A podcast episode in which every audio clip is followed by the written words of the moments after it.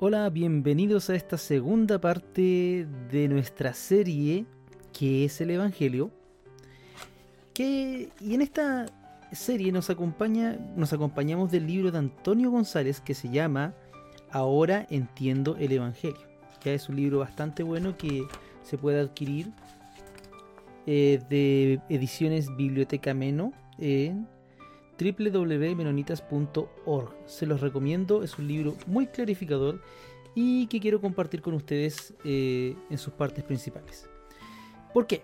Porque un predicador, Paul Washer, creo que, si mal no me acuerdo, decía que hay dos partes de la Biblia que son las peores interpretadas. Una es el Apocalipsis, todos dicen muchas cosas del Apocalipsis, pero muy pocos han dado el tiempo de leerlo y segundo, los evangelios.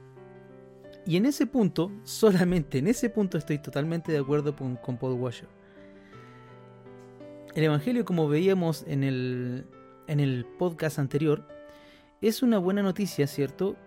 Que se ha entendido de muchas maneras. Eso tengo que ser un poquito repetitivo, pero porque quiero establecer este punto. Bueno, y parte partí explicando que era un misterio, ¿cierto? Algo que, no algo misterioso, entendido como lo entendemos ahora, sino que algo que se venía, se viene a revelar recién en Jesús, ¿cierto? Se revela en Cristo para estos tiempos y que es entendible por cualquiera, cualquier persona que quiera abrir su corazón al Evangelio. En este caso hablaremos de las buenas noticias de Isaías, porque este misterio del cual hablamos, que es el Evangelio, venía hablándose, venía eh, advirtiéndose desde el Antiguo Testamento, que ese, eh, son los libros que, están al comienzo de, la Biblia de cualquier cristiano. bueno, Isaías era un profeta, un profeta que se le, se le dice, el, bueno, de todos los profetas es el más evangélico porque es el que más apunta al Mesías. Nosotros los cristianos creemos que el Mesías es Jesucristo. Mesías significa ungido. Y bueno, como hemos dicho, la palabra evangelio viene del término eh, que significa mm, buen mensaje o buena noticia. En el libro de Isaías, eh, que se puede, en lo que se puede considerar como segunda parte, encontramos varios pasajes que apuntan hacia las buenas noticias, hacia el significado de una buena noticia. La primera parte del libro de Isaías se refiere a la época trágica en la que el reino de Israel en el norte fue destruido por los asirios. Y el reino de Judá en el sur, cuando estaban divididos, ¿cierto? Fue también gravemente amenazado por este imperio. Es la época en la que vivió el profeta. La segunda, bueno, la segunda parte del libro de Isaías, a partir del capítulo 40, es muy distinta. Se la suele llamar como el libro de la consolación de Israel, o sea, la primera parte hablaba del castigo de Israel, de las guerras que había perdido y ya a partir del capítulo 40 se denomina esta parte el libro de la consolación. A veces este es tan distinta la redacción que se le atribuye a un distinto autor que se le puede decir, según los teólogos o biblistas también, el eh, Deutero, Isaías como el segundo Isaías. Y se refiere a una etapa muy posterior y muy diferente. Ya ha tenido lugar no solo la destrucción del reino de Israel a manos de los asirios, sino también la destrucción del reino de Judá que son los... Bueno, para quien eh, tenga en la mano una Biblia y quien haya leído un poquito antes, se dará cuenta que Judá e Israel fueron los primeros reinos que eran uno en un comienzo, ¿cierto? Y después se fueron dividiendo. A tal nivel que después el reino de Israel termina desapareciendo. Pero eso es otra historia para otro podcast. Y bueno, y ya ha tenido lugar esta destrucción de la que veníamos hablando, del reino de Israel a manos de los asirios y, luego de, de, Judá por otro imperio, Babilonia. Los babilonios tras saquear Jerusalén y derribar su templo se han llevado a miles de cautivos, lo cual era práctica común de esos imperios, de esas potencias. Ahora bien, el imperio babilónico fue una, a su vez superado por el nuevo imperio naciente, los persas. Y es así como van de imperio a imperio. En esta situación, el pueblo judío pudo concebir nuevas esperanzas. El libro de la consolación de Israel anuncia el fin del imperio babilónico. El exilio se acerca a su fin. En el capítulo 52, donde se encuentra el pasaje sobre las buenas noticias, el profeta proclama la restauración de Sión que es el nombre poético para Jerusalén, y la liberación gratuita de los cautivos. Y entonces aquí dice, en el capítulo 52, versículo 7, dice, Qué hermosos son sobre los montes los pies del que trae buenas nuevas, del que anuncia la paz, del que trae las buenas nuevas de gozo, del que anuncia la salvación y dice a Sión, tu Dios reina. En el texto hebreo hay un verbo, basar, que significa traer buenas noticias y que fue traducido muy pronto al griego como evangelizo o evangelizar. Por dos veces se habla aquí de evangelizar. Veamos la manera más detallada, de una manera más detallada los, algunos aspectos de este texto. Primero, ante todo, el Evangelio, las buenas noticias, consisten en un anuncio público sobre los montes. Estamos ante la tarea de un heraldo o un mensajero que públicamente proclama las noticias para que otros puedan oír. En el versículo siguiente se habla de los centinelas de la ciudad que reciben las buenas noticias gritando de alegría. En segundo lugar, lo que proclama el mensajero no es un sistema de valores o unos imperativos morales. No se trata de moral, sino de unas buenas noticias. y aquí hay que volver a hacer el énfasis. El Evangelio no necesariamente no es una moral, sino que son buenas noticias. Nadie se, nadie se alegra de la moral. No, sé, yo no he conocido, yo como, como antiguo profesor de, religión, cuando hablaba de moral a mis alumnos, nunca, nunca vi que se iluminara su cara. oh, por favor, danos las reglas de la vida. nunca fue así, por lo menos en mi experiencia.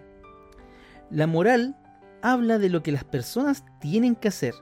Y nadie da gritos de alegría porque le digan lo que tiene que hacer. En cambio, las buenas noticias sorprenden, causan alegría, porque hablan de lo que uno tiene que hacer, claro, no hablan de lo que uno tiene que hacer, sino que de lo que alguien ha hecho o está a punto de hacer, ¿ya?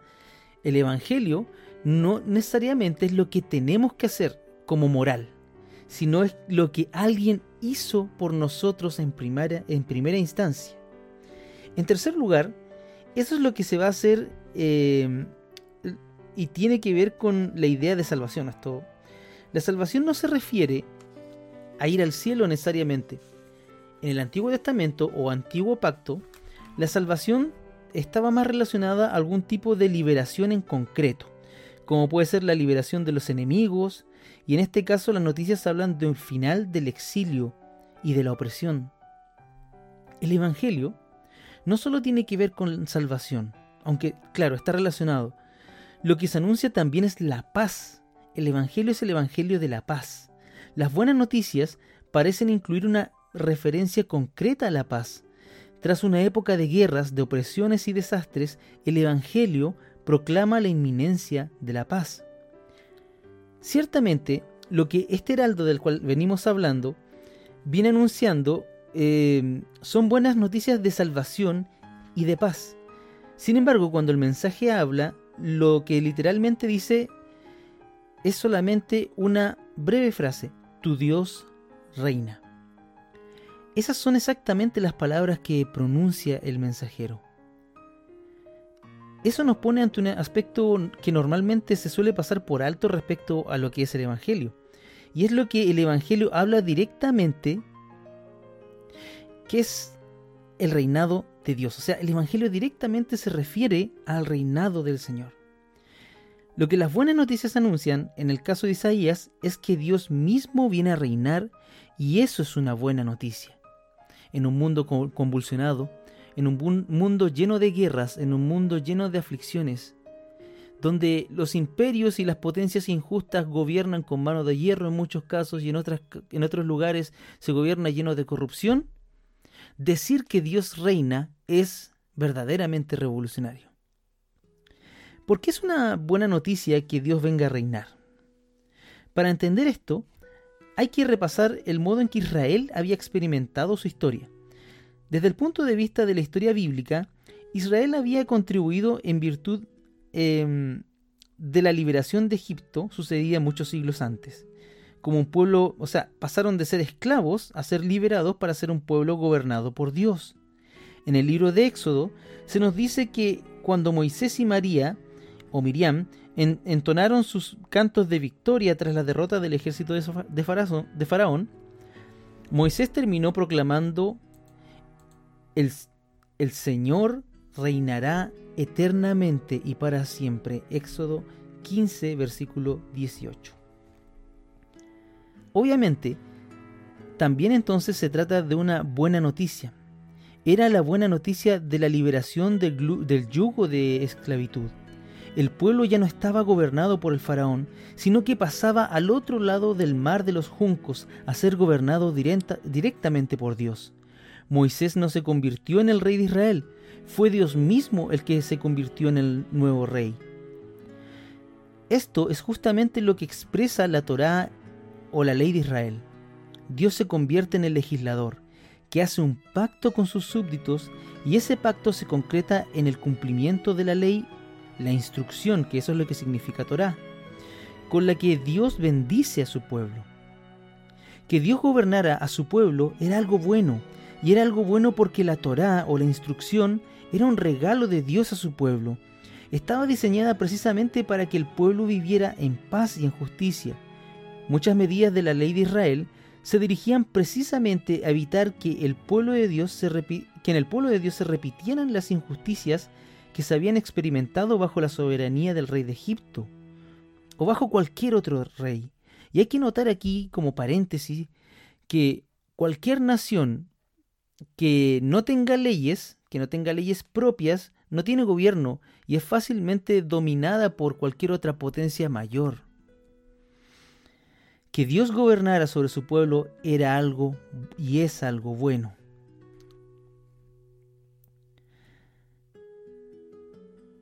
De ahí, por ejemplo, las medidas relativas al, trato de los esclavos y su liberación periódica que están en la Torá que están en el Antiguo Testamento, o las medidas sobre el regreso periódico de cada familia a sus tierras ancestrales, que eso también está en Levítico y Deuteronomio. La imagen de Dios como rey implicaba que el pueblo de Dios sería básicamente un pueblo de hermanos, entre los que no habría necesidades de opresión. Se trata de un modo de pensar del propio Israel. Si Dios es rey, no habrá mucho lugar para otros reyes. Si Dios es amo, no habrá mucho lugar para otros amos. O incluso, lo siguiente, si Dios es el guerrero, el Señor de los ejércitos, que nos ha sacado de Egipto, esto significa que Él pelea las batallas de su pueblo. Y que no necesita tampoco de mucho ejército. De hecho, la liberación de Egipto sucedió de esa manera. El pueblo no tuvo que disparar una sola flecha ni lanzar una sola jabalina para conseguir la libertad. Muchas veces a lo largo de su historia, el pueblo de Dios se hará esta misma reflexión. Si Dios pelea por nosotros, la fe nos lleva entonces a reducir el ejército y a confiar en Dios. Esto está referido en jueces capítulo 7, desde el versículo 1 al 25. Esto es importante tenerlo en cuenta cuando se habla del Dios violento del antiguo pacto, porque muchos hablan de eso, que Dios en el antiguo pacto era violento. Ciertamente, Dios aparece luchando por la libertad de su pueblo, pero precisamente eso es lo que conduce a que el pueblo reduzca el ejército para fiarse en Dios y no en sus propias fuerzas.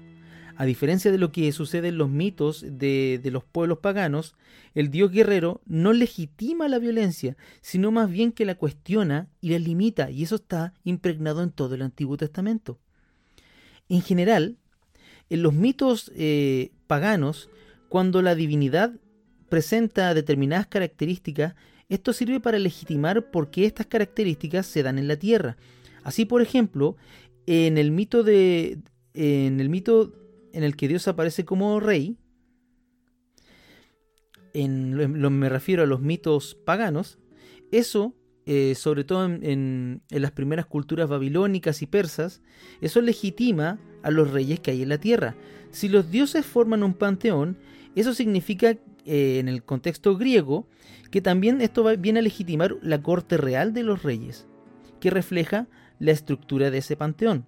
Si Dios es un amo en el cielo, eso significa, eh, la, eso legitima la existencia de la esclavitud en la tierra. Por eso, ojo con el énfasis de muchos predicadores cuando hablan de ese Dios de ese Dios amo, de ese Dios opresor, de ese Dios que está totalmente enojado contra la gente, porque ese Dios al cual ellos predican muchas veces no busca gente a quien amar, sino a esclavos a quien someter. En Israel sucede todo lo contrario. Si Dios, si a Dios se lo imagina como rey de su pueblo, eso excluye que su pueblo tenga otros reyes. Esto es lo que sucede en el libro de los jueces. Se rechaza la introducción de la monarquía porque se entiende que Dios es rey. Dicho en otros términos, el reinado de Dios es exclusivo. Por cierto, esto es justamente lo que significan los cielos de Dios y los celos de Dios, digámoslo así. Cuando Dios dice en Éxodo 34, 14 y en otros textos, ¿cierto? Que, que cuando se refiere a la imagen de celos, habla de que su reinado y su amor es exclusivo para su pueblo. Dios no admite otros señores. El reinado de Dios es un reinado en el que no hay más que un Señor, que es Dios mismo, misericordioso, benevolente y siempre atento para perdonar en Cristo Jesús. Y eso es una buena noticia para gritar en todas partes.